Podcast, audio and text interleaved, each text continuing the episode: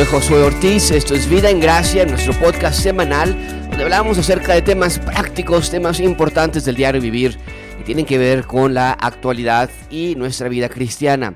El tema de esta semana no puede ser más importante, más apropiado que la pregunta, ¿qué está pasando en nuestro mundo. ¿Qué está pasando en nuestro mundo? No podemos crecer ya eh, normalizándonos a esto nuevo que está sucediendo, no nada más con respecto a la pandemia, pero con respecto a muchísimas otras cosas también.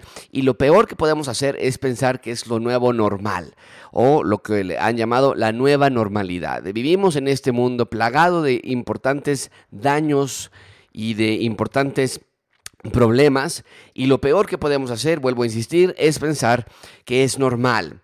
Esto nada más está acentuando la realidad del mundo de su enfermedad, de su muerte. Déjame darte nada más algunos puntos que yo veo que están siendo acentuados, que están siendo iluminados, siempre han estado aquí, siempre, pero en estas últimas semanas se ha llevado al reflector, si me lo permites ponerlo de esta manera. Número uno, encontramos en nuestro mundo pandemia, encontramos en nuestro mundo muerte, enfermedad, hay degeneración física, nos estamos muriendo, literalmente los cuerpos se enferman, se corrompen, se empiezan a envejecer, los órganos comienzan a funcionar menos, no comienzan, no están funcionando ya como se deberían, es como deberían estar funcionando. Pulmones, riñones, hígado, cerebro, hay tumores, hay cáncer, muchas enfermedades, muchas diferentes clases de epidemias, no nada más la pandemia del, del coronavirus, pero también diferentes epidemias, sarampión, dengue, diferentes enfermedades en diferentes regiones atacan la estabilidad del mundo. Hay problemas congénitos al nacer, hay, hay problemas que heredamos a nuestros hijos, hay adicciones que están en, nuestra sociedad, al alcohol, al tabaco, a la pornografía, a las drogas. Hay en nuestro planeta injusticia social, hay pobreza.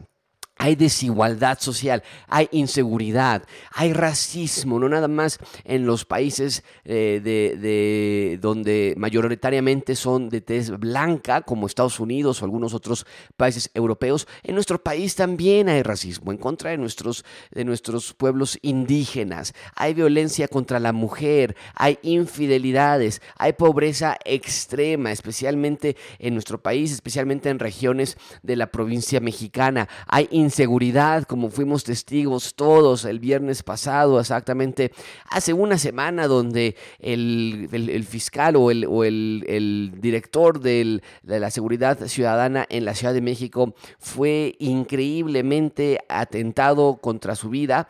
En más de 100 disparos fueron encontrados en su camioneta blindada. Eh, si esa es la representación de cómo está la seguridad en nuestro país, si el mismísimo líder eh, o jefe de la, de la policía de la Ciudad de México no puede tener seguridad. ¿Qué esperamos de nosotros? Hay robos, hay secuestros, hay asesinatos, hay guerra, hay corrupción, hay factores externos determinantes. Por ejemplo, en el país donde nazcas va a determinar mucho eh, cómo va a ser tu vida. La familia donde nazcas va a determinar mucho cómo va a ser tu futuro. La escolaridad que te den, la afluencia, los amigos con los que estés. Todo esto es algo de injusticia en cierto sentido, vivimos en un mundo que está plagado de problemas y por lo tanto desesperanza hay confusión a las preguntas básicas de la vida, con todo esto que encontramos, con todas estas dificultades, adicciones, cáncer, pandemias, degeneración eh, eh, física, muerte, eh, infidelidades, racismo, con todo eso que encontramos, obviamente seguimos aún así con la pregunta, ¿por qué pasa todo esto? ¿Cuándo se va a terminar todo esto? Así es vivir, esa es la vida que vamos a dejarle a nuestros hijos, este es un mundo normal, ¿cuándo nos vamos a dar cuenta que este mundo no tiene nada de normal? Y con todo esto, tenemos que preguntarnos, ¿qué puede dar sentido a este caos? Y lo único que puede dar sentido a este caos es la narrativa bíblica. No hay nada más que pueda explicar este caos. La narrativa bíblica explica que así no eran las cosas en el principio. No ha existido eh, un planeta así desde siempre. Esto, esto, este planeta empezó a degenerarse no a evolucionarse, empezó a degenerarse en el momento, en el momento en que el pecado entró al mundo. Así lo dice Génesis, esa es la narrativa bíblica. No hay otra explicación. Este país no está, este mundo, este planeta no está en evolución, está en degeneración. No estamos en un mundo normal, es lo que nos dice la narrativa bíblica. Esto que ustedes ven alrededor de, sus sociedades, la corrupción, la muerte, las enfermedades, los virus, las pandemias, las bacterias, la muerte, las adicciones, la violencia, la injusticia social, todo eso no es normal. El diseño original por el Creador no fue así. El diseño original era perfecto, pero a la entrada del pecado, ambos, la criatura, es decir, el ser humano, y la creación, es decir, el planeta Tierra, sufrió un daño cósmico, integral, comprensivo, que ha destruido todo lo que el diseño original había hecho. Eh, sin embargo, encontramos en Génesis capítulo 3 la promesa de redención. Viene un rescate, viene una restauración. A lo largo del Antiguo Testamento, constantemente se está hablando de una promesa, de que alguien viene a restaurar, a perdonar, a reconstruir, a redimir. Y ese clímax llega a, obviamente, el Nuevo Testamento cuando el Señor Jesucristo llega a la tierra y sana enfermos, destruye cualquier influencia satánica, saca a demonios, da comida a los pobres, da alimento a los que tenían hambre, eh, evita desastres naturales, tormentas, controla el agua, controla los, el viento, controla la lluvia, controla todas estas, estas cosas que en general traen problemas a nuestro planeta Tierra. No estamos solos, amigos. No podemos ignorar más, ya más, las preguntas básicas de la vida. ¿Cómo inició todo esto? ¿Quién nos creó? ¿Para qué estamos aquí? ¿Qué pasa después de la muerte? Esas preguntas siguen sin ser contestadas. ¿Cómo inició todo esto con el Creador, con Dios? Él creó todo. ¿Quién nos creó? Nos creó Dios.